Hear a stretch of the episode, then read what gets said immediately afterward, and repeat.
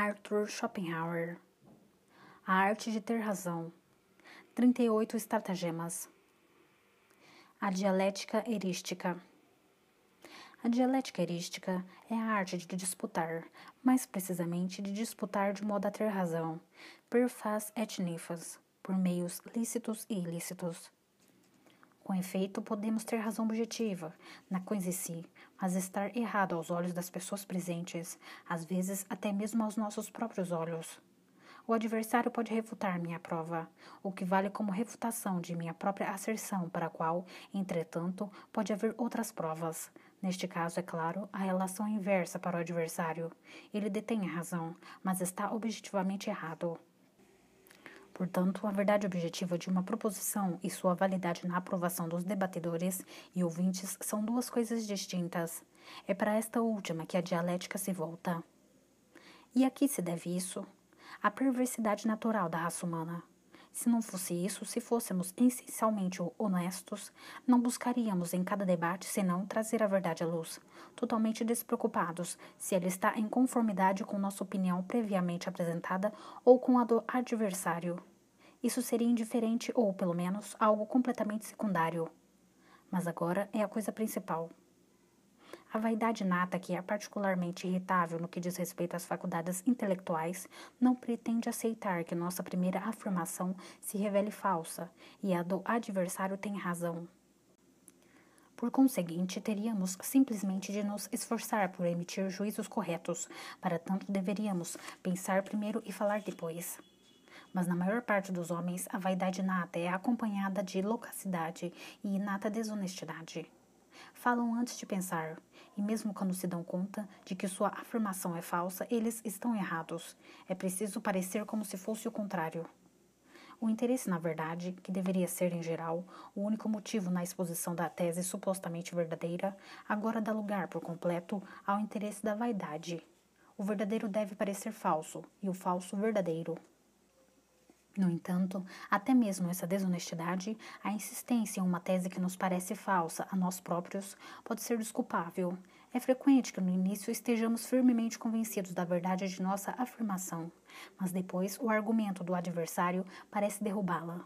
Se logo abandonamos nossa causa, muitas vezes acabamos por descobrir que realmente tínhamos razão. Nossa prova era falsa, mas poderia haver uma boa prova para nossa afirmação. O argumento salvador não nos ocorreu de imediato.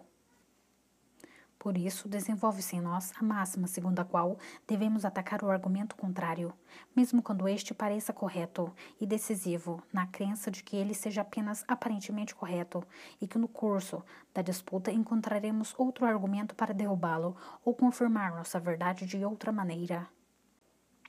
Esse fato quase nos obriga a ser desonesto na disputa, ou ao menos facilmente nos seduz a sê-lo. Assim, a fraqueza de nosso entendimento e a perversidade da vontade se apoiam mutuamente.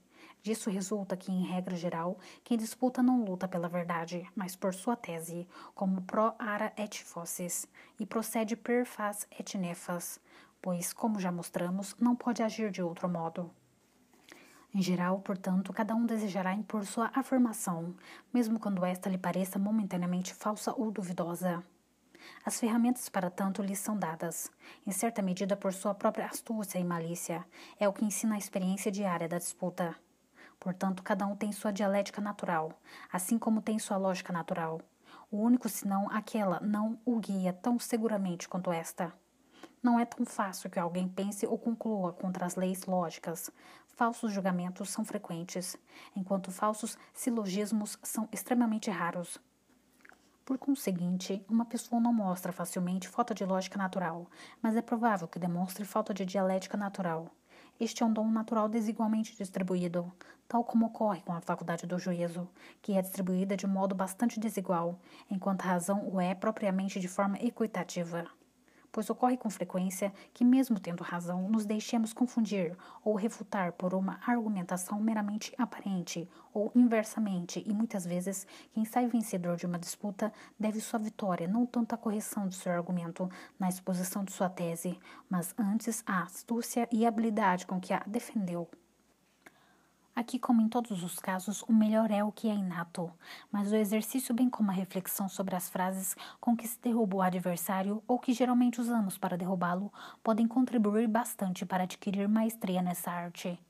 De modo mesmo que a lógica não possa ter benefícios realmente práticos, a dialética, no entanto, sim. Parece-me também que Aristóteles elaborou sua lógica propriamente dita, a analítica, essencialmente como fundamento e preparação para a dialética, e que esta era para ele a coisa mais importante. A lógica se interessa pela mera forma das proposições, a dialética por seu conteúdo ou matéria. Justamente por isso, a consideração da forma, isto é, do geral, devia proceder à do conteúdo, isto é, do particular. Aristóteles não define o propósito da dialética de modo tão preciso como fiz eu. Por certo, ele indica o disputar como objetivo principal, mas ao mesmo tempo a busca da verdade, tópicos 1 2. Depois, ele volta a dizer que filosoficamente tratamos as teses de acordo com a verdade e dialeticamente de acordo com a aparência ou a aprovação, a opinião dos outros. Tópico 1 12. Sem dúvida, ele está ciente da distinção e separação entre a verdade objetiva de uma proposição e sua imposição ou a obtenção de sua aprovação. Ele, contudo, não as distingue com suficiente clareza para designar a dialética somente a última finalidade. Por isso, as regras que ele fornece para este segundo objetivo são muitas vezes misturadas com os do primeiro. Parece-me, portanto, que ele não resolveu sua tarefa completamente. Nos tópicos, Aristóteles dedicou-se, com o espírito científico que lhe é próprio, à exposição da dialética de maneira extremamente metódica e sistemática, o que merece admiração, ainda que o objetivo, que aqui é obviamente prático, não tenha sido realmente alcançado. Depois de ter examinado nos analíticos os conceitos, juízos e conclusões de acordo com sua forma pura, ele se volta para o conteúdo que tem a ver propriamente apenas com os conceitos, pois é neste que ele se encontra. Proposições e conclusões são em si apenas meras formas, os conceitos são seu conteúdo. Seu modo de proceder é o seguinte: toda disputa tem uma tese ou problema que diferem apenas na forma, e em seguida proposições que se destinam a resolvê-los. Trata-se sempre da relação dos conceitos entre si. Essas relações são inicialmente quatro pois no que tange a um conceito buscamos ou um, sua definição, ou dois, seu gênero, ou três, seu elemento peculiar, sua característica essencial, ou próprio ou idiom, ou quatro, acidens, isto é, uma propriedade qualquer, não importa se peculiar e exclusiva ou não, em suma, um predicado. É uma dessas relações que se deve remeter o problema de toda disputa. Esta é a base de toda a dialética. Nos oito livros dos tópicos, Aristóteles estabelece todas as relações que os conceitos podem ter entre si sob esses quatro aspectos e fornece as regras para cada relação possível, a saber como um conceito deve se comportar para com o outro, para ser seu próprio, seu acidens, seu genus, seu definitum ou definição quais erros são facilmente cometidos na exposição e o que devemos observar cada vez que nós mesmos estabelecemos tal relação, e o que podemos fazer depois que o outro a estabeleceu para derrubá-la. Ele chama de locus a apresentação de cada uma dessas regras ou de qualquer de tais relações gerais daqueles conceitos classe entre si e fornece 382 de tais daí tópicos. A isso ele acrescenta algumas regras gerais sobre a disputa em geral, que, no entanto, estão longe de ser exaustivas. O topos, portanto, não é puramente material, nem se refere a um determinado objeto ou conceito. Ele sempre se refere a uma relação entre classes inteiras de conceitos. Relação esta que pode ser comum a inúmeros conceitos, tão logo possam ser considerados sob uma dos quatro aspectos mencionados acima. O que ocorre em qualquer disputa e esses quatro aspectos têm, por sua vez, subclasses. Portanto, o tratamento aqui é ainda em certa medida formal, mas não tão puramente formal como na lógica, pois ele se ocupa do conteúdo dos conceitos, mas de uma maneira formal, indicando como o conteúdo do conceito A deve se comportar em relação ao do conceito B, para que este possa ser apresentado como seu genus, ou seu próprio, característica, ou seu acidens, ou sua definição, ou segundo as rúbricas que lhes são subordinadas, de oposição, causa e efeito, propriedade e ausência, e assim por diante. É em torno de tal relação que deve girar toda disputa. A maioria das regras indicadas por ele a respeito dessas relações, designadas justamente como topoi, são aquelas que residem na natureza das relações entre conceitos, das quais cada pessoa é consciente por si mesma exigindo também sua observância pelo adversário, tal como na lógica, e é mais fácil, no caso particular, seguir tais regras ou notar o descuido para com elas do que lembrar-se do topos abstrato a seu respeito. Precisamente por isso a utilidade prática dessa dialética não é grande. Ele diz quase sempre apenas coisas que se estendem por si mesmas e que o bom senso chega a considerar por si só. Exemplos: quando se afirma o gênus de uma coisa, deve-se também atribuir-lhe uma espécie, qualquer desses gênus, senão a afirmação é falsa. Por exemplo, afirmar-se que a alma tem movimento é preciso, portanto, que um tipo particular de movimento lhe seja próprio, o voo, a marcha, o crescimento, o decréscimo, etc. Se não é assim, ele não tem movimento. Portanto, aquilo a que não se atribui espécies também não se atribui gêneros. Eis o topos. Esse topos serve para erguer e para derrubar. É o nono topos. E inversamente, se não se atribui gêneros, tampouco espécies. Por exemplo, alguém teria afirmar-se, fala do mal de outra pessoa. Se provamos que ele não falou absolutamente nada, então também não falou mal, pois onde não há gêneros também não pode haver espécies sob a rúbrica do que é próprio, do próprio, o locus 215 dias. Em primeiro lugar, para derrubar se o adversário indica como próprio algo que se pode perceber apenas pelos sentidos, isto está mal indicado, pois tudo que é sensível torna-se incerto assim que sai do campo dos sentidos. Por exemplo, ele aponta como próprio do Sol que este é a estrela mais brilhante a passar sobre a Terra, o que não vale nada porque após o sol se pôr, nós não sabemos se ele passa sobre a terra, pois então se encontra fora do alcance dos sentidos. Em segundo, para erguer, o elemento próprio é corretamente indicado quando se estabelece algo que não seja reconhecido pelos sentidos, ou quando é, que esteja necessariamente presente. Por exemplo, indica-se como próprio da superfície que ela é primeiramente colorida. Por certo, isto é uma característica sensível, mas uma que está evidentemente sempre presente, portanto é correta. Isso é quando basta para dar uma ideia da dialética de Aristóteles. Ela não me parece atingir o objetivo, motivo pelo qual tentei buscá-lo de modo diverso. Os tópicos de Cícero são uma imitação extremamente rasa e pobre de Aristóteles, feita de memória. Cícero não tem absolutamente nenhuma ideia clara do que é ou a que visa um topos. Ele então recolhe ex-ingênuo, por livre invenção, e desordenadamente todos os tipos de materiais e os adorna com abundantes exemplos jurídicos. Um de seus piores escritos, para uma formulação límpida da dialética, é preciso, sem preocupação com a verdade objetiva, que é objeto da lógica, encará-la unicamente como a arte de ter razão, o que, obviamente, está tanto mais fácil quando se tem razão objetivamente. Mas a dialética, como tal, deve apenas ensinar como nos defendermos contra ataques de todos os tipos, especialmente contra os desonestos, e igualmente como nós mesmos podemos atacar o que o outro afirma sem nos contradizermos e, sobretudo, sem sermos refutados.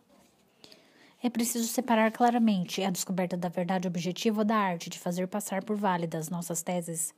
Aquela é assunto de uma atividade totalmente diferente. É a obra da faculdade de julgar, de reflexão, experiência, e não há arte especial para isso, mas a segunda é o propósito da dialética. Ela já foi definida como a lógica da aparência, o que é falso, pois neste caso ela serviria apenas para a defesa de teses falsas.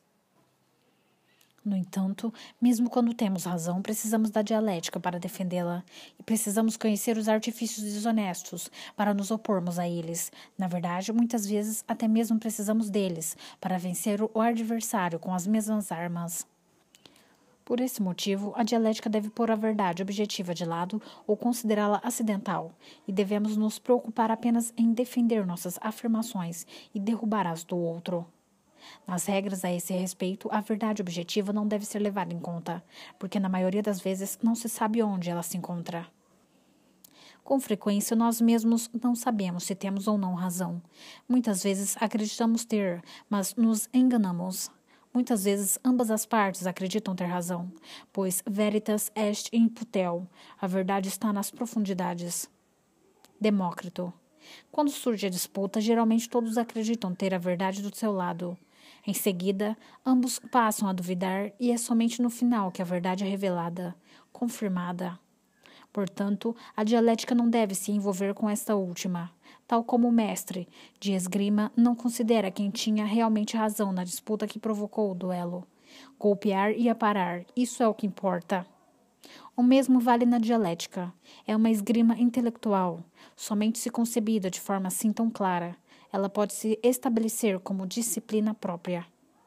Se lhe atribuímos como finalidade a verdade objetiva pura, retornaremos à mera lógica. Se, por outro lado, fixamos como sua finalidade a demonstração de teses falsas, teremos a pura sofística. E tanto no caso como no outro, estaria pressuposto que já sabíamos o que é objetivamente verdadeiro e falso, mas é raro que o saibamos com certeza de antemão. O verdadeiro conceito de dialética é, portanto, já estabelecido. Esgrima intelectual para ter razão na disputa, embora o nome erística seja mais apropriado e o mais correto ainda provavelmente seja dialética erística. Dialéctica erística. E ela é bastante útil, foi injustamente negligenciada em tempos mais recentes. Nesse sentido, a dialética deve ser apenas um resumo e descrição, reduzidos a sistema e regras, daquelas técnicas inspiradas pela natureza e que a maioria das pessoas emprega para manter a razão quando percebe que a verdade não está do seu lado na disputa. Por isso, seria bastante inoportuno no domínio da dialética científica querer dar atenção à verdade objetiva e à sua revelação, pois não é isso que acontece naquela dialética original e natural, cujo objetivo é simplesmente ter razão. A dialética científica, em nosso sentido, tem, portanto, como tarefa principal expor e analisar aqueles estratagemas da desonestidade na disputa, para que em debates reais possamos reconhecê-los de imediato e destruí-los. É por esse motivo mesmo que ela, em sua exposição, deve declaradamente assumir como fim último apenas o ter razão, não a verdade objetiva. Embora tenha pesquisado por toda parte, não tenho conhecimento de que algo tenha sido feito nesse sentido. Trata-se ainda de um terreno virgem. Para atingir essa meta, deveríamos, aurir da experiência, observar como, nos debates que ocorrem com frequência entre nós, este ou aquele estratagema é aplicado por uma e outra partes, e em seguida reduzir a um princípio geral esses estratagemas recorrentes sob outras formas, e assim expor certos estratagemata gerais que seriam úteis tanto para o nosso próprio uso como para os destruirmos quando usados por outro. O que se segue deve ser visto como uma primeira tentativa. Base de toda dialética. Antes de tudo, é preciso considerar o essencial de qualquer disputa, o que realmente acontece. O adversário, ou nós mesmos, tanto faz, apresentou uma tese. Para refutá-la, existem dois modos e duas vias. 1. Um, os modos a. Ad rem. B. Ad rem hominem. Ou ex concessis. Isto é, nós mostramos que a tese não concorda ou com a natureza das coisas, com a verdade objetiva absoluta, ou com outras afirmações ou concessões do oponente, isto é, com a verdade subjetiva relativa. Esta última é apenas uma demonstração relativa e não tem nada a ver com a verdade objetiva. 2. As vias A. Refutação direta. B. Indireta. A refutação direta ataca a tese em seus fundamentos, a indireta em suas consequências. A direta mostra que a tese não é verdadeira, a indireta que ela pode não ser verdadeira. A. No caso da refutação direta, temos dois procedimentos. Ou mostramos que os fundamentos de sua afirmação são falsos, nego majorem minorem, ou admitimos os fundamentos, mas mostramos que a afirmação não se segue deles, nego consequentiam. Isto é, atacamos a consequência, a forma da inferência. Na refutação indireta, usamos a apagogia ou instância. A. Apagogia. Aceitamos a proposição adversária como verdadeira. Em seguida, mostramos o que se segue dela quando, em conexão com qualquer outra proposição reconhecida como verdadeira, a utilizamos como premissa para um silogismo, do qual surge uma conclusão manifestamente falsa porque contradiz ou a natureza das coisas ou as outras afirmações do próprio adversário, sendo, portanto, falsa ad rem ou ad hominem. Sócrates em Hípias Maior ou outros lugares. Consequentemente, a proposição também era falsa, pois de premissas verdadeiras só se podem seguir proposições verdadeiras, embora de premissas falsas nem sempre se seguem proposições falsas. B. A instância. Exemplum in contrarium.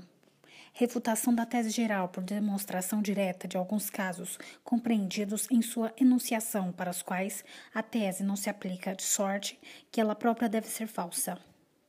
Esta é a estrutura básica, o esqueleto de toda disputa. Temos, portanto, sua osteologia, pois no fundo a isto se seduz toda disputa. Embora tudo isso possa ocorrer efetivamente ou apenas em aparência, com razões autênticas ou inautênticas. E como não se pode determinar algo com segurança a esse respeito, os debates são tão longos e renitentes. Tampouco se pode separar o verdadeiro do aparente quando se trata de passar instruções, porque nem mesmo os debatedores estão certos sobre isso com antecipação. Por isso ofereço os estratagemas sem considerar se temos ou não razão objetiva, porque nem mesmo nós podemos saber disso com certeza, sendo algo que se deve determinar por meio da disputa. De resto, devemos em toda disputa ou argumentação em geral estar de acordo sobre alguma coisa que tomamos como princípio para julgarmos a questão debatida. Contra negantem, principia non est disputandum. Não se discute com quem nega os princípios. 38 estratagemas. Estratagema 1. A ampliação. Levar a afirmação do inimigo para além de seus limites naturais, interpretá-la do modo mais geral possível, tomá-la no sentido mais amplo possível e exagerá-la, a nossa própria, ao contrário, no sentido mais limitado possível, circunscrevendo-a aos limites mais estreitos possíveis, pois quanto mais geral se torna uma afirmação, tanto mais exposta a ataques. O antídoto é a formulação exata dos puncti ou status controversiae. Exemplo 1. Eu disse: os ingleses são a primeira nação na arte dramática. O adversário pretendeu intentar uma instância e respondeu: Sabe-se que na música e, portanto, na ópera, eles não lograram nada. Eu rebati, lembrando que a música não está compreendida na arte dramática, que designa apenas a tragédia e a comédia, coisa que ele sabia muito bem e estava apenas tentando generalizar minhas afirmações, de modo a abarcar todas as representações teatrais, consequentemente a ópera, a música, para então vencer-me com segurança. Inversamente, para salvar nossa própria afirmação, nós a restringimos a limites mais estreitos do que intencionamos primeiramente se a expressão usada o permitir. Exemplo 2. A diz: a paz de 1814 também restitui a independência a todas as cidades anseáticas alemãs. B fornece a instância, in contrarium, de que Danzig com essa paz perdeu a independência que Bonaparte lhe concedera. A se salvo do seguinte modo: Eu disse todas as cidades anseáticas alemãs. Danzig era uma cidade anseática polonesa. Esse estratagema já é ensinado por Aristóteles, tópicos 8, 12, 11. Exemplo 3. Lamarck, filosofia zoológica, nega aos pólipos qualquer sensação porque eles não têm nervos. Mas é certo que eles percebem porque seguem a luz ao avançar engenhosamente de galho em galho e apanham suas presas. Por isso, assumiu-se que a massa nervosa neles está uniformemente distribuída na massa de todo o corpo, fundida nela, por assim dizer, pois eles têm percepções sem órgãos sensíveis separados. Como isso derruba sua hipótese, Lamarck argumenta dialeticamente da seguinte maneira: então, todas as partes do corpo do pólipo deveriam ser capazes de todo tipo de sensação e também de movimento, de vontade, de pensamento. Então, o pólipo teria em todos os pontos de seu corpo todos os órgãos do animal mais perfeito. Cada ponto poderia ver, sentir cheiro, gosto, ouvir, etc. Até mesmo pensar, julgar, inferir. Cada partícula de seu corpo seria um animal perfeito, e o próprio pólipo estaria acima do homem, porque qualquer de suas partículas teria todas as faculdades que o homem tem apenas em sua totalidade. Além disso, não haveria nenhuma razão para não estender o que se afirma sobre os pólipos, também a mônada, o mais imperfeito de todos os seres, e finalmente as plantas, que também são viventes, e assim por diante. Pelo uso de tais estratagemas dialéticos, um escritor revela a íntima consciência de estar errado, porque se afirmou todo o seu corpo é sensível à luz, sendo, portanto, de natureza nervosa. Ele conclui que o corpo inteiro pensa. Estratagema 2. Usar a homonímia para estender a afirmação apresentada, também aquilo que, excetuando a palavra similar, tem pouco ou nada em comum com a coisa questão. Depois refutá-la luminosamente, dando a impressão de ter refutado a afirmação. Nota. Sinônimos são duas palavras para o mesmo conceito. Homônimos, dois conceitos que são designados pela mesma palavra. Cf. Aristóteles. Tópicos 1.13 profundo, cortante, alto, ora usados para corpos, ora para sons, são homônimos. Honrado e honesto são sinônimos. Pode-se considerar esse estratagema idêntico ao sofisma, ex-homonímia. No entanto, o sofisma evidente da homonímia nunca enganará a sério. Homem, lumen, poteste, extinguem, intelectus, este, lumen, intelectus, Posteste, extingue. Toda luz pode se extinguir. O intelecto é luz. O intelecto pode se extinguir. Aqui logo se nota que há quatro termini.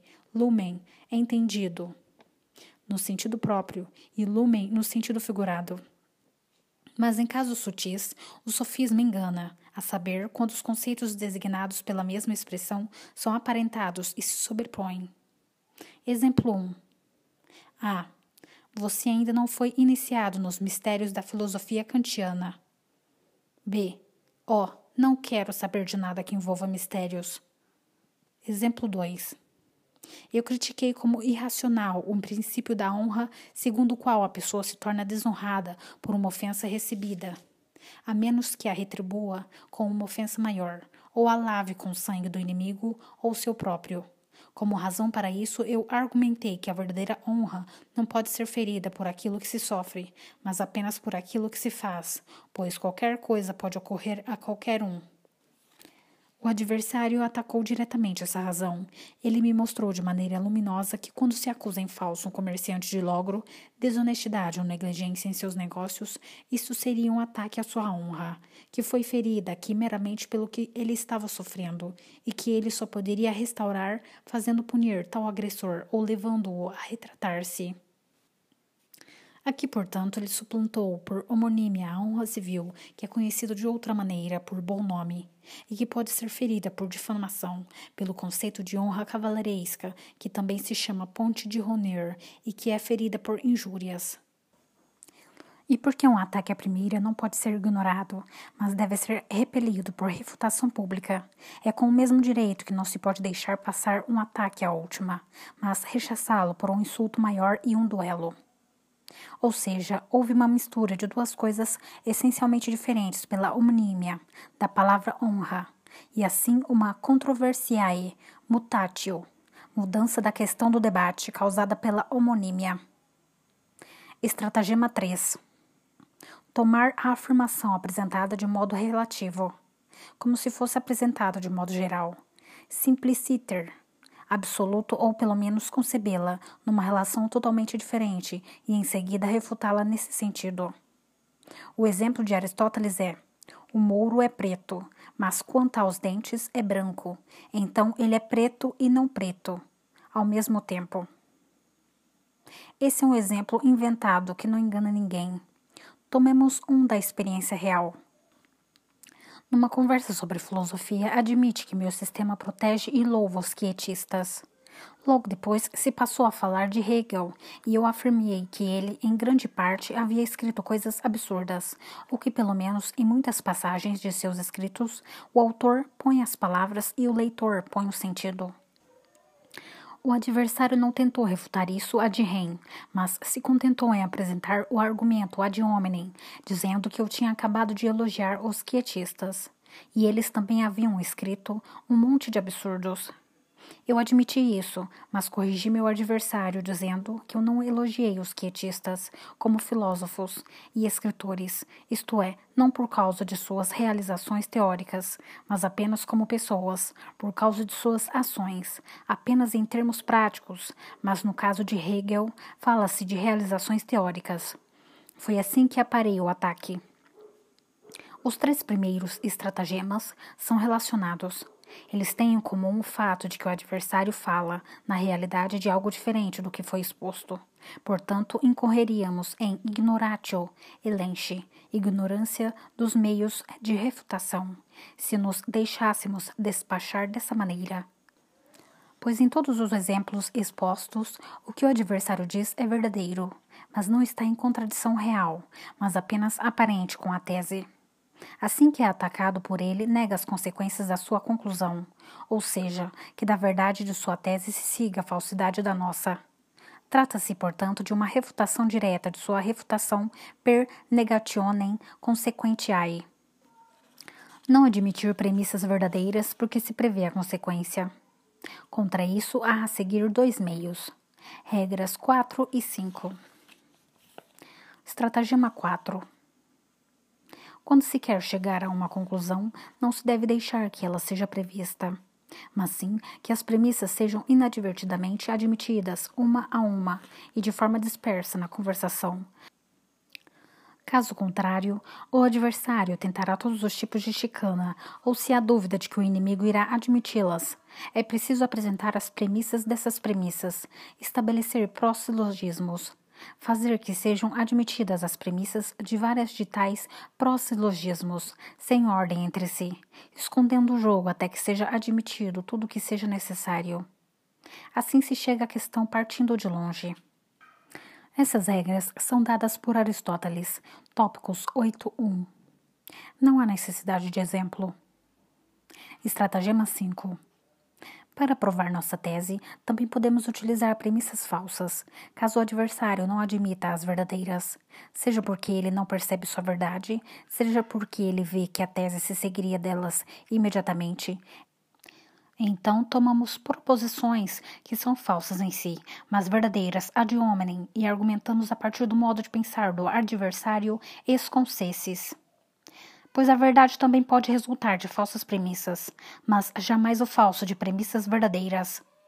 De igual modo, podemos refutar proposições falsas do adversário por meio de outras proposições falsas, que ele, entretanto, considera verdadeiras, pois é com ele que estamos lidando e devemos usar sua maneira de pensar. Por exemplo, se ele é um seguidor de alguma seita com que não concordamos, podemos usar contra ele as máximas dessa seita como principia. Aristóteles, tópicos 8 9. Estratagema 6. Face uma pititio principie. Oculta postulando aquilo que teria de ser aprovado. Ou um, com um nome diferente, por exemplo, bom nome em vez de honra, virtude em vez de virgindade, etc. Também conceitos intercambiáveis, como por exemplo animais de sangue vermelho em vez de vertebrados. Ou dois, fazendo admitir no geral o que é controverso no caso particular. Por exemplo, afirmar a incerteza da medicina postulando a incerteza de todo o conhecimento humano. 3. Quando vice-versa, duas coisas se seguem uma da outra, e se deve provar uma e então se postula outra. 4. Quando se deve provar o geral ou se faz que cada um dos particulares seja admitido. O inverso do número 2. Aristóteles, tópicos 8, 11. O capítulo final dos tópicos de Aristóteles contém boas regras para o exercício da dialética. Estratagema 7. Quando a disputa é conduzida com certo rigor e formalidade e a pretensão de se fazer entender muito claramente, aquele que apresentou a afirmação e deve prová-la procede interrogativamente contra seu adversário para inferir a verdade da afirmação a partir das próprias concessões dele. Esse método heteromático era particularmente usado entre os antigos. É também chamado método socrático. É a ele que se referem este estratagema e alguns outros a seguir, todos elaborados livremente com base em Liber de Elenchis Sophistices 15 de Aristóteles perguntar muitas coisas de uma só vez e em detalhes para ocultar aquilo que realmente se quer que seja admitido, e por outro lado, apresentar rapidamente e a argumentação resultante do que se foi admitido, porque os que são lentos em compreender não podem seguir com precisão e não percebem os eventuais erros ou lacunas na demonstração. Estratagema 8 suscitar a cólera do adversário, pois encolerizado ele não está em condições de julgar corretamente e perceber sua vantagem. Provoca-se sua cólera fazendo-lhe injustiça abertamente, assediando-o e sendo de modo geral insolente. Estratagema 9 não fazer as perguntas na ordem exigida pela conclusão a ser extraída delas, mas com todos os tipos de deslocamentos. O adversário não sabe onde queremos ir e não pode se precaver. Ou podemos utilizar suas respostas para conclusões diferentes, até opostas, conforme sua natureza. Isto está relacionado com o estratagema 4, na medida em que devemos dissimular nosso procedimento.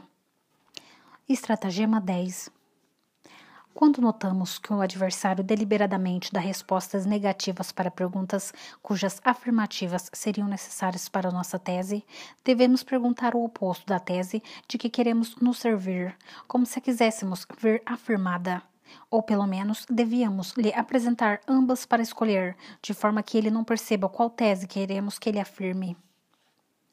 Estratagema 11 se fazemos uma indução e o adversário nos concede os casos particulares por meio dos quais ela deve ser formulada, não devemos lhe perguntar se também admite a verdade geral resultante desses casos, mas introduzi-la posteriormente como estabelecida e admitida, porque por vezes ele próprio acreditará tê-la admitido, e o público também terá tal impressão, porque se lembrará das numerosas perguntas sobre os casos individuais, que devem ter, então, realmente conduzido ao objetivo. Estratagema 12 se o discurso versa sobre um conceito geral que não tem um nome próprio, mas deve ser designado tropicamente por meio de um símile, devemos escolher o símile de modo tal que favoreça nossa afirmação. Na Espanha, por exemplo, os nomes que designam os dois partidos políticos, serviles e liberales, certamente foram escolhidos por este último. O nome protestantes foi escolhido por estes, tal como o nome evangélicos, mas o nome hereges pelos católicos. Isto se aplica aos nomes de coisas também. Quando são mais apropriados, por exemplo, se o adversário propôs alguma mudança, nós a chamamos de inovação, porque esta é uma palavra odiosa e inversamente se somos nós mesmos que propomos. No primeiro caso, como expressão contrária, citamos a ordem vigente, no segundo, conservadorismo.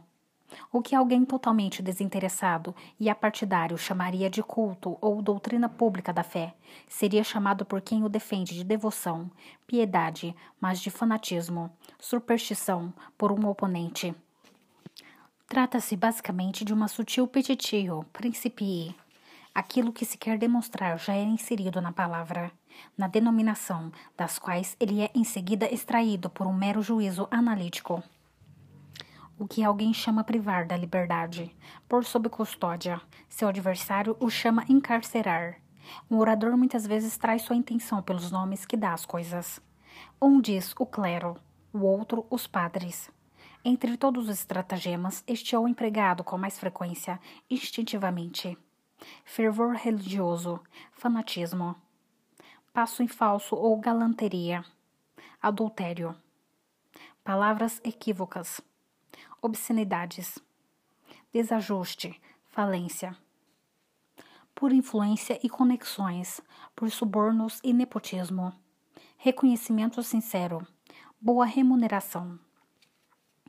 Estratagema 13 para fazer que o adversário assuma uma tese, devemos fornecer seu contrário e deixar que ele escolha, mas temos de expressar esse contrário de modo bastante estridente, de modo que ele, para não ser paradoxal, deverá aprovar nossa tese, que, em contraste, parece totalmente provável. Por exemplo, ele deve admitir que uma pessoa tente fazer o que seu pai lhe diz. Então perguntamos: Devemos, em todas as coisas, obedecer ou desobedecer aos nossos pais. Ou quando se diz que alguma coisa é frequente, devemos perguntar se frequente significa poucos ou muitos casos. O adversário dirá muitos. É como colocar cinza ao lado do preto, para poder chamá-lo de branco, ou ao lado do branco, para poder chamá-lo de preto. Estratagema 14. Um trunco insolente é quando, depois de o adversário responder a várias perguntas, sem que suas respostas satisfaçam a conclusão que tínhamos em mente, nós apresentamos e proclamamos triunfalmente como demonstrada a conclusão que queríamos obter, embora ela não se siga daquelas respostas. Se o adversário é tímido ou estúpido e o outro lado tem bastante descaramento e uma boa voz, isso pode muito bem ter sucesso. O estratagema pertence à falácia causai ut causai, engano por assumir uma não razão como razão. Estratagema 15. Se expusemos uma tese paradoxal e encontramos dificuldade em prová-la, então propomos ao adversário a aceitação ou rejeição de qualquer tese correta mas não totalmente óbvia, como se quiséssemos extrair dela a demonstração. Se ele a rejeita por desconfiança, nós a conduzimos ad absurdum e triunfamos. Mas se ele a aceita, é porque, por ora, dissemos algo razoável e logo mais veremos.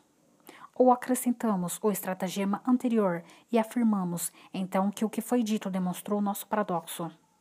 Aqui é preciso um grau máximo de descaramento, mas a experiência mostra que isso acontece, e há pessoas que praticam tudo isso instintivamente. Estratagema 16 Argumenta ad hominem ou esconcesses. Diante de uma afirmação do adversário, devemos ver se ela não está de algum modo, se necessário, apenas aparentemente em contradição com alguma coisa que ele disse ou admitiu antes, ou com os princípios de uma escola ou seita que ele elogiou e aprovou, ou com as ações dos adeptos dessa seita, nem que sejam adeptos falsos ou aparentes, ou com suas próprias atitudes.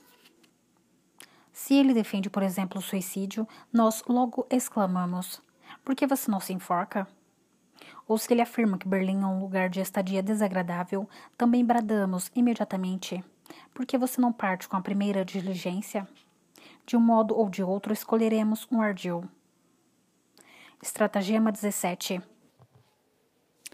se o adversário nos pressiona com uma contraprova, muitas vezes poderemos nos salvar com uma sutil distinção que não tínhamos pensado antes, se a questão admitir um duplo significado ou um caso duplo. Estratagema 18. Se notamos que o adversário lançou mão de uma argumentação que nos derrotará, não podemos permitir-lhe que a leve até o final, mas devemos interromper ou desviar a tempo o curso da disputa e levá-lo a outras questões. Em suma, proceder, proceder a uma mutatio controversiae. SF. Estratagema 29. Estratagema 19. Se o adversário nos pede expressamente que apresentemos alguma coisa contra um determinado ponto em sua afirmação, mas não temos nada adequado, devemos então levar a questão para um âmbito geral e falar contra isso. Se tivermos de dizer por que uma hipótese física particular não pode ser confiável, falaremos da natureza falaciosa do conhecimento humano e ilustraremos com todos os tipos de exemplos. Estratagema 20 quando pedimos as premissas ao adversário e ele as concedeu, não precisamos pedir a conclusão, mas extraí-la nós mesmos. Ainda que falte uma ou outra premissa, nós a consideramos como admitida e tiramos a conclusão. Trata-se aqui do emprego da falácia non causai ut causai. Estratagema 21. Ao proceder um argumento meramente aparente ou sofístico do adversário, podemos realmente refutá-lo, mostrando seu caráter insidioso e falacioso, mas é melhor opor-lhe um contra-argumento, um contra-argumento igualmente aparente e sofístico, e assim liquidá-lo. Pois o que importa não é a verdade, mas a vitória. Se ele, por exemplo, oferece um argumentum ad hominem, é suficiente debilitá-lo com o contra-argumento ad hominem exconsessis. e, de modo geral, em vez de discutir longamente sobre a verdadeira natureza da matéria, é mais rápido apresentar-lhe um argumentum ad hominem, se a ocasião parecer propícia. Estratagema 22 Caso o adversário exija que admitamos alguma coisa da qual se seguiria imediatamente o problema em disputa, nós recusamos, alegando que isso é uma petitio principii, pois é fácil que ele e os ouvintes considerem idêntica ao problema uma proposição estreitamente relacionada ao problema e assim o privamos de seu melhor argumento. Estratagema 23 a contradição e a disputa instigam a exagerar a afirmação. Podemos, portanto, mediante contradição, instigar o adversário a amplificar para além da verdade uma afirmação que em si mesma e nos devidos limites seria possivelmente verdadeira. E ao refutarmos este exagero, parecerá que refutamos sua tese original. Em contrapartida, nós mesmos devemos tomar cuidado para não nos deixar levar, por contradição, ao exagero ou à expansão de nossa tese. Muitas vezes, o próprio adversário tentará estender nossa afirmação além dos limites que lhe havíamos imposto. Devemos detê-lo imediatamente e reconduzi-lo aos limites de nossa afirmação, com um eu só disse isso e nada mais. Estratagema 24 manipulação das consequências. Por meio de falsas inferências e distorção dos conceitos, retiramos a força da tese do adversário, proposições que não estão nela e não correspondem em absolutamente nada à opinião do adversário, sendo, ao contrário, absurdas ou perigosas. Pois agora parece que se saem de sua tese proposições que se contradizem a si mesmas, ou as verdades reconhecidas. Isso vale então como uma refutação indireta, apagoge, e é outra vez uma aplicação da falácia non causai ut causai. Estratagema 25. Trata-se de apagoge por meio de uma instância, exemplo in contrarium. A inductio requer uma grande quantidade de casos para definir seu princípio geral. Para a inductio, basta a apresentação de um início caso em desconformidade com o princípio geral, e este é demolido. Esse caso se chama instância, inductium, exemplo in contrarium instantia. Por exemplo, a proposição todos os ruminantes têm chifres é derrubada pela única instância dos camelos.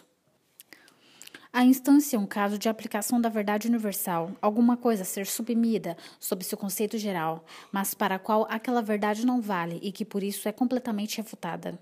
No entanto, aqui podem ocorrer enganos, razão pela qual temos de considerar o seguinte: quando o adversário propõe instâncias. 1. Um, se o exemplo é realmente verdadeiro, há problemas para os quais a única solução verdadeira é que o caso não é verdadeiro. Por exemplo, muitos milagres, histórias de fantasmas, etc. 2. Se ele realmente concerne ao conceito da verdade estabelecida. Isso muitas vezes é apenas aparente, podendo ser resolvido com uma distinção precisa. 3. Se ele realmente está em desacordo com a verdade estabelecida. Isso também, com frequência, é apenas aparente.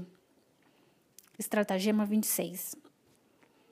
Uma manobra brilhante é a retorcio argumente quando o argumento que o adversário quer usar a seu favor pode ser mais bem usado contra ele.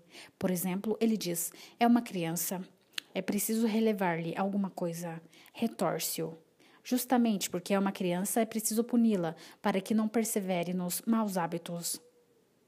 Estratagema 27.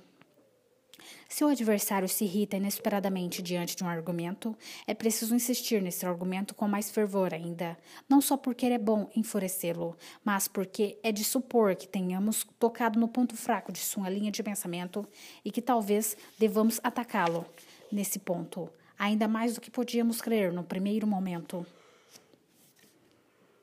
Estratagema 28 este é aplicável principalmente quando pessoas cultas discutem perante ouvintes incultos. Se não temos um argumento ad rem, nem mesmo ad hominem, então fazemos um ad auditores, isto é, uma objeção inválida, mas somente o perito pode ver que não é válida. Esse perito é o adversário, mas não os ouvintes, aos olhos dos quais, portanto, ele parecerá derrotado, especialmente se a objeção, de algum modo, lança uma luz risível sobre sua afirmação. As pessoas estão sempre dispostas a rir, e teremos do nosso lado aquelas que riem. Para mostrar a nulidade da objeção, o adversário teria de realizar um longo debate e retornar aos princípios da ciência ou coisa semelhante. Não encontrará ouvidos fáceis. Exemplo: o adversário diz que durante a formação das montanhas primitivas, a massa a partir do qual o granito e todas as rochas restantes se cristalizaram era líquida em virtude do calor. Isto é, fundida. O calor devia ser cerca de 200 graus RE. A massa cristalizou-se sob a superfície do mar, que a cobria. Aqui lançamos o argumentum ad auditores de que a essa temperatura, mesmo muito antes, a 80 graus RE, o mar teria fervido muito e teria se dissipado no ar sob a forma de vapor. O público ri. Para nos derrotar, o adversário teria de mostrar que o ponto de ebulição não depende apenas da temperatura, mas igualmente da pressão atmosférica. E esta, tão logo cerca de metade da água do mar tivesse evaporado, teria aumentado tanto que, mesmo a 200 graus RE, não ocorreria ebulição. Mas ele não chega a tanto, pois com não físicos seria necessário um verdadeiro tratado. Estratagema 29 se percebemos que vamos ser derrotados, fazemos uma diversão, isto é, de repente começamos a falar de algo totalmente diferente, como se fosse pertinente ao assunto e constituísse um argumento contra o adversário. Isso deve acontecer com alguma descrição, quando a diversão ainda guarda alguma relação com o tema questiones, e descaradamente quando apenas ataca o adversário e nada tem a ver com o assunto. Por exemplo, elogiei o fato de não haver nobreza hereditária na China e de que os cargos serem providos apenas após realização dos examina. Meu adversário afirmou que o saber capacitava para os cargos tão pouco quanto as prerrogativas de nascimento que ele tinha grande estima. Em seguida, ele começou a se dar mal. Imediatamente lançou a diversão de que na China todas as classes sociais são punidas com bastonadas, fato que ele relacionou ao excessivo consumo de chá naquele país, recriminando os chineses por ambos. Quem se deixasse levar por tudo isso teria sido desviado e perdido de suas mãos uma vitória já conquistada. A diversão é descarada quando abandonada inteiramente o assunto em debate e ataca mais ou menos assim. Sim, mas você também disse há pouco, etc. Pois ela pertence, de certo modo, às ofensas pessoais, de que trataremos no último estratagema. Estritamente falando, ela é um estágio intermediário entre o argumento ad personam, que será discutido lá, e o argumento ad hominem. Qualquer briga entre pessoas comuns mostra que esse estratagema é, por assim dizer, inato quando, por exemplo, um faz acusações pessoais ao outro. Este não responde refutando-as, mas por acusações pessoais que ele próprio faz ao adversário, deixando intocadas as que foram feitas contra si e, por assim dizer, admitindo-as. Ele age como Cipião, que atacou os cartagineses, não na Itália, mas na África. Nas guerras, tal diversão pode às vezes ser útil. Nas brigas é ruim porque as ofensas recebidas são deixadas sem respostas e os ouvintes passam a conhecer o que há de pior em ambas as partes. Na disputa, ela pode ser usada apenas faute demiux, na falta de algo melhor. Estratagema 30. O argumentum ad verecundiam. Argumento baseado no respeito. Em vez de razões, precisamos autoridades, segundo a medida dos conhecimentos do adversário unus quisque, mavulti credere quam judicari. Todo mundo prefere crer a julgar, diz Sêneca, de Vita Beata 1.4. Então temos um jogo fácil quando temos a nosso favor uma autoridade respeitada pelo adversário. Haverá mais autoridades válidas para ele quanto mais limitados forem seu conhecimento e habilidades. Se estes forem de primeira ordem, então haverá pouquíssimas autoridades para ele, ou praticamente nenhuma. Ele aceitará, no máximo, a de peritos numa ciência, arte ou ofício que ele pouco ou nada conhece, ainda assim com desconfiança. Em contrapartida, as pessoas comuns nutrem profundo respeito por especialista de qualquer tipo não sabe que quem faz de uma coisa profissão não ama essa coisa, mas seu salário. Nem aquele que ensina uma coisa raramente a conhece a fundo, pois quem a estuda a fundo geralmente não encontra tempo para ensinar. Mas para o vulgus há muitas autoridades dignas de respeito. Portanto, não dispomos de uma inteiramente adequada, tomemos uma aparentemente apropriada, citemos o que alguém disse com outro sentido ou em outras circunstâncias. Na maioria das vezes, autoridades que o adversário não entende são as mais eficazes. Os incultos têm um respeito particular por floreios gregos e latinos. Pode-se também, se necessário, não só deturpar as autoridades, mas simplesmente falsificá-las, ou até mesmo inventá-las, sem cerimônia. Na maior parte das vezes, o adversário não tem o livro à mão, nem saberia consultá-lo se o tivesse. A melhor ilustração disso é o do cura francês, que, para não pavimentar a rua da frente de sua casa com os outros cidadãos, citou um dito bíblico: Paveante ilo ego non pavebo, que eles tremam e eu não tremerei. Isso convenceu os administradores municipais. Preconceitos gerais podem ser usados para autoridades.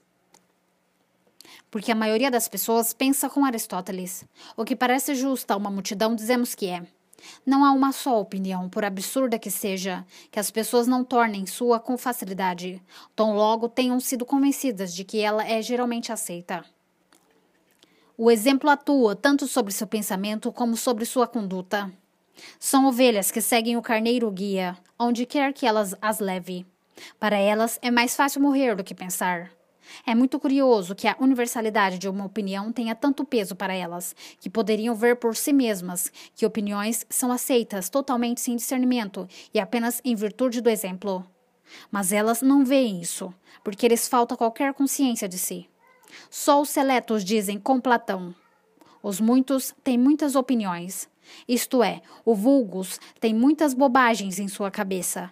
E se lhes fôssemos dar atenção, teríamos muito o que fazer. Falando a sério, a generalidade de uma opinião não é nenhuma prova, nem mesmo um motivo de probabilidade de sua exatidão.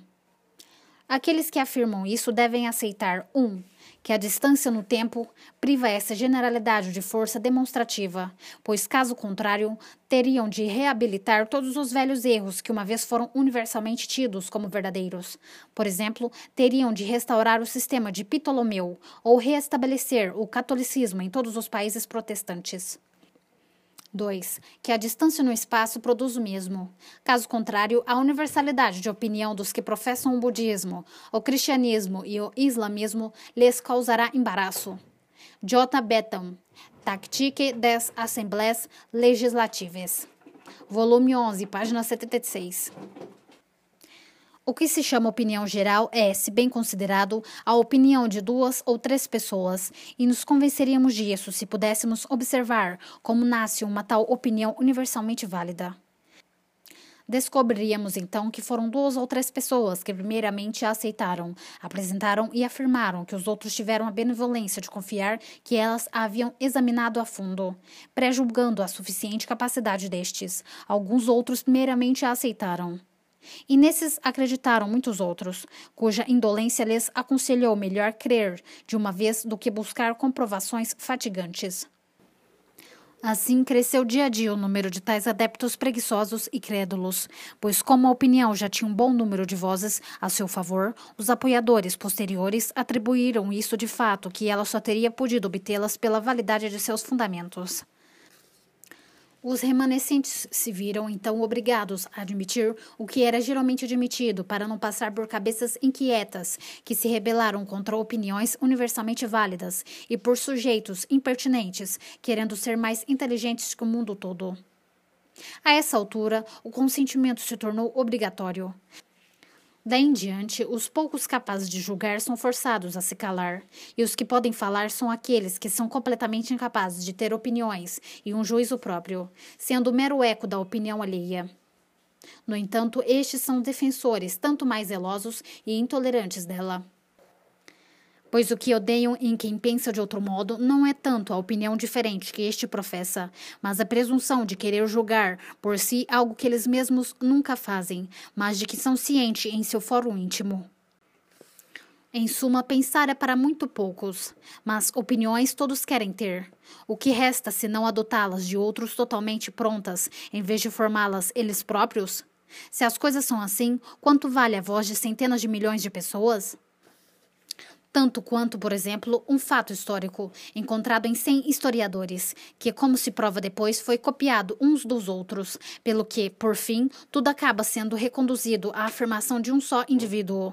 Bailey, Penses Surlis Cometes, volume 1, página 10. Dico ego, tu disses. Sede, denique, dizite et illi. Dictac poste toties. Nil, nisi, dicta vides. Eu digo, tu dizes, e no fim, o diz também ele. Depois que o disseram tantas vezes, não se viu outra coisa a não ser o que foi dito. Não obstante, quando se discute com pessoas comuns, pode-se usar a opinião geral como autoridade. Em geral, descobriremos que quando duas cabeças comuns discutem entre si, a arma que ambas escolhem são autoridades, com as quais se golpeiam mutuamente. Se uma cabeça melhor tem de lidar com tais pessoas, o mais aconselhável é que ela também se adapte à arma e à escolha segundo os pontos fracos de seu adversário. Porque contra a arma das razões, esta é ex-hipótese, um Siegfried de chifres, imerso na maré da incapacidade de pensar e raciocinar. No tribunal, disputa-se realmente apenas com autoridades. A autoridade da lei, que está firmemente estabelecida, compete à faculdade do juízo encontrar a lei, isto é, a autoridade que terá aplicação no caso dado. Mas a dialética tem espaço de manobra suficiente para que, se necessário, o caso concreto e uma lei que na realidade não estão em conformidade entre si sejam retorcidos até serem considerados concordantes, e vice-versa. Estratagema 31 quando não sabemos o que opor às razões expostas pelo adversário, podemos com fina ironia nos declarar incompetentes. O que você está dizendo supera minha fraca capacidade de compreensão. Pode até estar correto, mas não consigo entendê-lo e renuncio a todo julgamento. Desse modo, insinuamos ao público que nos tem em consideração que se trata de algo absurdo. Assim que apareceu a crítica da razão pura, ou melhor, quando esta começou a causar sensação, muitos professores da velha escola eclética declararam: não entendemos isso, e acreditavam assim ter encerrado o assunto. Mas quando alguns defensores da nova escola lhes mostraram que eles estavam certos e realmente não haviam entendido nada, eles ficaram de muito mau humor.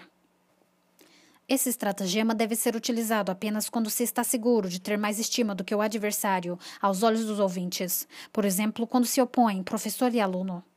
Na verdade, esse método faz parte do estratagema anterior e é uma maneira especialmente maliciosa de fazer valer nossa própria autoridade, em vez de fornecer razões. A jogada oposta seria: Permita-me dizer que sua grande capacidade de penetração deve ser muito fácil compreender isso, e o único culpado aqui é minha pífia apresentação, e depois esfregar-lhe a questão no nariz de tal modo que ele tenha de entendê-la nolens volens, e perceba que realmente não a compreendera antes. Assim, o argumento foi retrucado. Ele queria insinuar absurdo de nossa parte. Nós provamos sua incompreensão, ambos com a mais refinada cortesia. Estratagema 32 uma maneira rápida de eliminar ou ao menos tornar suspeita uma afirmação do adversário que nos seja contrária é a de colocá-la sob uma categoria odiada, ainda que tenha apenas uma semelhança com esta ou uma vaga relação. Por exemplo, isso é maniqueísmo é arianismo, é pelagianismo, é idealismo, é espinosismo, é panteísmo, é brownianismo, é naturalismo, é ateísmo, é racionalismo, é espiritualismo, é misticismo, etc. Ao fazer isso, supomos duas coisas. Um, que aquela afirmação é realmente idêntica com essa categoria, ou pelo menos está contida nela. E então exclamamos: ah, mas isso não é novidade para ninguém. E dois, que essa categoria já foi completamente refutada e não poderia conter uma palavra de verdade sequer. Estratagema 33 Isso pode ser verdade em teoria, na prática é falso. Por meio deste sofisma, admitimos os fundamentos, mas negamos as consequências em contradição com a regra a ratione ad rationatum valete consequentia da razão ao seu efeito, vige a consequencialidade. Aquela afirmação é uma impossibilidade. O que é verdadeiro na teoria deve sê-lo também na prática. Se não o é, então há um erro na teoria. Algo foi esquecido e não foi levado em conta. Por consequência, a teoria também é falsa. Estratagema 34 se o adversário não dá uma resposta ou informação direta a uma pergunta ou argumento, mas se esquiva por meio de outra pergunta ou uma resposta indireta, ou mesmo de algo sem relação alguma com o assunto em discussão, pretendendo falar de outra coisa, isso é um sinal claro de que nós, às vezes, sem saber, tocamos um ponto fraco. É um relativo emudecimento de sua parte. É preciso, pois, insistir nesse ponto e não deixar o adversário em paz, mesmo quando ainda não vemos em que consiste realmente a fraqueza que tínhamos tocado. Estratagema 35 este estratagema, tão logo seja praticável, deixa todos os outros supérfluos. Em vez de agir sobre o intelecto por meio de razões, agimos sobre a vontade por meio de motivações, e o adversário, tanto quanto os ouvintes, caso tenham o mesmo interesse que ele, são logo conquistados para nossa opinião, mesmo que ela seja tomada de empréstimo do manicômio, pois quase sempre meia onça de vontade pesa muito mais do que um quintal de perspicácia e convicção. Claro, ele funciona apenas em circunstâncias especiais. Podemos fazer o adversário notar que sua opinião, se fosse válida, provocaria um dano considerável ao seu interesse, de modo que a soltará tão rápido como se fosse um ferro quente que tivesse pego por descuido. Por exemplo, um religioso defende um dogma filosófico. Nós o fazemos notar que está indiretamente em contradição com o dogma básico de sua igreja, e ele o abandonará. Um proprietário de terras afirma a excelência na maquinaria da Inglaterra, onde uma máquina a vapor faz o trabalho de muitas pessoas. Damos a entender que em breve as carruagens também logo serão puxadas por máquinas a vapor, o que fará desabar o preço dos cavalos e seus inúmeros raras, e veremos como ele se comporta. Nesses casos, o, o sentimento de cada um geralmente é quam temerim in nos merte legem sansimus iniquam. Que temeridade sancionar uma lei que vai contra nós mesmos. Isto também ocorre quando os ouvintes, mas não o adversário, pertencem à mesma seita, guilda, ofício, clube, etc. que nós. Por mais correta que seja sua tese, tão logo insinuemos que ela contraria o interesse comum daquela guilda, etc. Todos os ouvintes acharão os argumentos do adversário fracos e patéticos, ainda que sejam excelentes, e os nossos justos e pertinentes, ainda que sejam pura invenção. Teremos um coro em alto e bom som a nosso favor, e o adversário deixará o campo envergonhado. De fato, os ouvintes quase sempre acreditarão ter assentido por convicção, pois o que nos é desfavorável geralmente parece absurdo ao intelecto. Intellectus luminis sisi non est recipti infusionem a voluntate et affectibus. O intelecto não é uma luz que arde sem óleo, mas é nutrido pela vontade e pelas paixões. Este estratagema poderia ser referido como atacar a árvore pelas raízes. Geralmente é chamado argumento ex utile. Estratagema 36. Aturdir, desconcertar o inimigo com um palavreado sem sentido. Isso repousa no fato de que habitualmente o homem crê, ao ouvir apenas palavras, que ali também deve haver matéria para reflexão. Se ele está secretamente consciente de sua própria fraqueza, se está acostumado a ouvir muitas coisas que não entende e ainda agir como se entendesse, podemos impressioná-lo, dizendo com semblante sério, um disparate que soe erudito ou profundo, diante do qual ele perderá a capacidade de ouvir, ver e pensar, e fazendo-o passar pela prova mais indiscutível de nossa própria tese. Como se sabe, em tempos recentes, alguns filósofos aplicaram esse estratagema com o mais brilhante êxito perante todo o público alemão. Mas como se trata de exemplo odiosa, tomaremos um exemplo mais antigo de Goldsmith, de Vicar of Wakefield. Certo, Frank, gritou o escudeiro, que eu engasgue com esse copo se uma bela moça não vale mais que todos os clérigos da criação. O que são esses dízimos e truques, senão uma imposição, um embuste diabólico, e posso prová-lo? Eu queria que você provasse, gritou o filho Moisés. E penso, continuou ele, que eu estaria em condição de contestá-lo. Muito bem, senhor, gritou o escudeiro troçando dele e piscando para nós, a fim de que nos preparássemos para a brincadeira. Se quer argumentar friamente sobre esse assunto, estou pronto para aceitar o desafio. E, primeiramente, como discutiremos? De forma analógica ou dialógica? Sou a favor de uma discussão racional, respondeu Moisés, bastante feliz por ter encontrado uma oportunidade para disputar. Bom, disse o escudeiro, em primeiro lugar, o que vem primeiro? Eu espero que não negue que tudo o que é, é. Se você não me conceder isso, não posso seguir adiante. Por que? respondeu Moisés. Acho que posso conceder isso e tirar grande vantagem. Assim espero também, devolveu o outro. Você considerará que uma parte é menor do que o todo. Também concedo isso, respondeu Moisés. É algo correto e razoável. Espero, disse o escudeiro, que não negue que os três ângulos de um triângulo são iguais a dois retos. Nada poderia ser mais claro, retrucou o outro, olhando ao redor com sua habitual importância. Muito bem, bradou o escudeiro, falando muito rápido. Estando as premissas assim estabelecidas, passo para a observação de que a concatenação de existências próprias, progredindo numa proposição duplicada recíproca, produz naturalmente um dialogismo problemático, que em certa medida prova que a essência da espiritualidade pode ser referida ao segundo praeticabile. Alto lá, bradou o outro. Eu nego isso. Acha então que eu vou me submeter docilmente a doutrinas tão heterodoxas? O que? respondeu o escudeiro, simulando aborrecimento. Não submeter-se? Responda-me uma pergunta simples. Você acha que Aristóteles está certo quando diz que os relativos estão relacionados? Sem dúvida, respondeu o outro. Se é assim, disse o escudeiro, responda-me diretamente ao que proponho. Você julga a investigação analítica da primeira parte de meu entimema deficiente secundum quoad ou quoad minus e me dê suas razões, eu digo razões diretas. Eu protesto, exclamou Moisés. Não compreendo corretamente o que seu raciocínio pretende provar, mas se ele for reduzido a uma proposição simples, acho que pode encontrar uma resposta. Ó, oh, meu senhor, respondeu o escudeiro, sou seu humilde servo, mas noto que você quer que eu lhe forneça argumentos e intelecto também. Não, senhor, protesto. Suas pretensões são muito difíceis para mim. Isso provocou uma sonora risada contra o pobre Moisés, o único de semblante infeliz num grupo de caras alegres. Não pronunciou mais uma única sílaba durante toda a conversação. Do capítulo 7. Estratagema 37.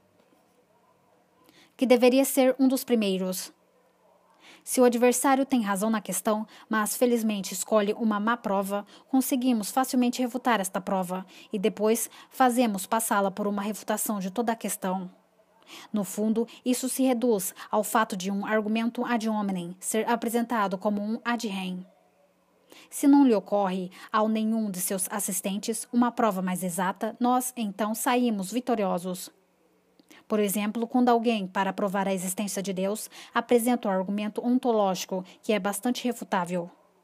Esta é a maneira como maus advogados perdem uma boa causa.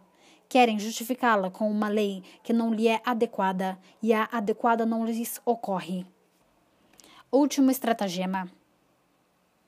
Quando percebemos que o adversário é superior e não conseguiremos ter razão, nós então nos tornamos pessoais, ofensivos, grosseiros.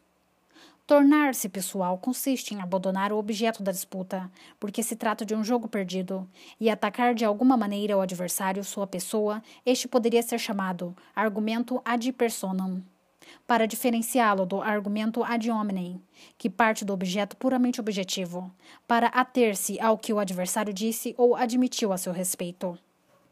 Na pessoalização, abandonamos o objeto por completo e dirigimos o ataque contra a pessoa do adversário, tornando-nos ofensivos, maldosos, abusivos, grosseiros. É um apelo das forças do intelecto às do corpo, ou à animalidade. Esta regra é muito apreciada, pois todo mundo é capaz de aplicá-la, sendo, portanto, utilizada com frequência. Cabe agora perguntar qual contra-regra seria válida para a outra parte. Porque se ela quiser usar a mesma regra, haverá briga, ou um duelo, ou um processo por injúria. Seria um grave erro pensar que é suficiente não pensarmos nós mesmos para o ataque pessoal Porque ao mostrarmos com toda serenidade que o outro está errado e, portanto, julga e pensa falsamente, o que é o caso com qualquer vitória dialética, nós o exasperamos mais do que mediante uma expressão grosseira, ofensiva. Por quê? Porque, como diz Hobbes em De Cive, capítulo 1, Todo prazer de ânimo e toda alegria reside em haver pessoas em comparação com as quais podemos ter autoestima de nós mesmos. Nada supera para o homem a satisfação de sua vaidade, e nenhuma ferida dói mais do que aquela que golpeia esta vaidade. Daí frases como a honra vale mais do que a vida, etc.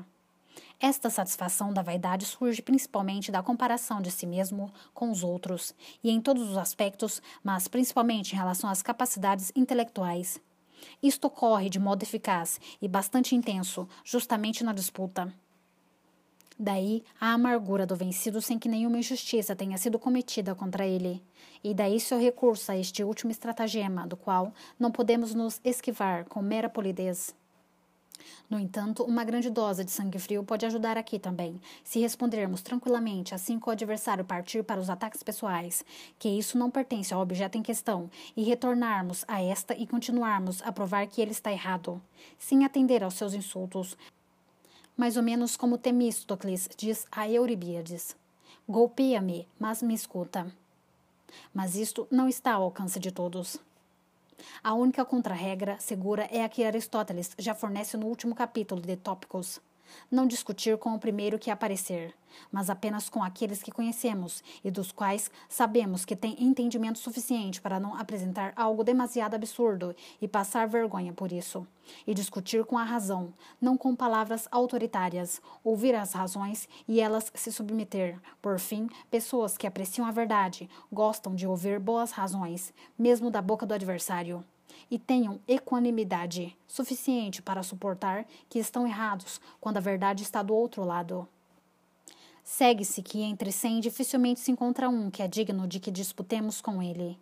Quanto aos demais, deixemos que digam o que quiserem, pois ser idiota é um direito humano, e pensemos no que diz Voltaire. A paz vale mais do que a verdade. E um provérbio árabe afirma: da árvore do silêncio pende o fruto da paz. Em todo caso, a disputa, como atrito de cabeças, é mutuamente benéfica para corrigir os próprios pensamentos e também para criar novos pontos de vista.